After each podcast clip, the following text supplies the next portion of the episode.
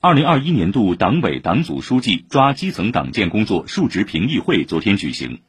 市委书记李强主持会议并强调，要深入学习贯彻习近平总书记关于党的历史和党史学习教育的重要论述，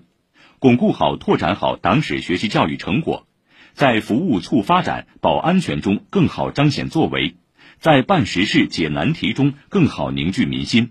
在推动管理精细化、治理现代化中更好强化引领，在深化探索、不断创新中更好实现有效覆盖，努力走出一条符合超大城市特点和规律的基层党建新路。市委副书记、市长龚正、市委副书记于少良出席。李强认真听取述职发言，逐一做了点评。他说：“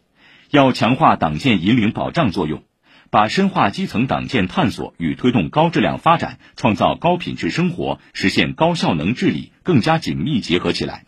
不断推动上海基层党建工作提高质量走在前列。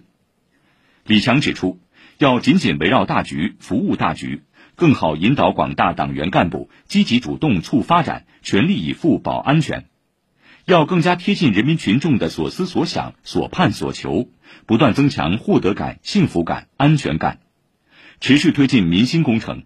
我为群众办实事项目要持续抓深化、抓长效，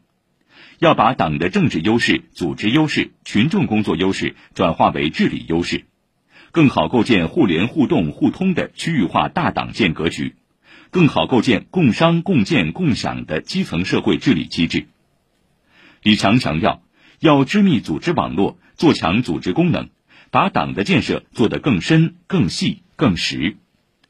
市委常委郑刚淼、刘学新、吴清、周慧林、诸葛宇杰、胡文荣、朱之松，复旦大学党委书记焦阳出席会议。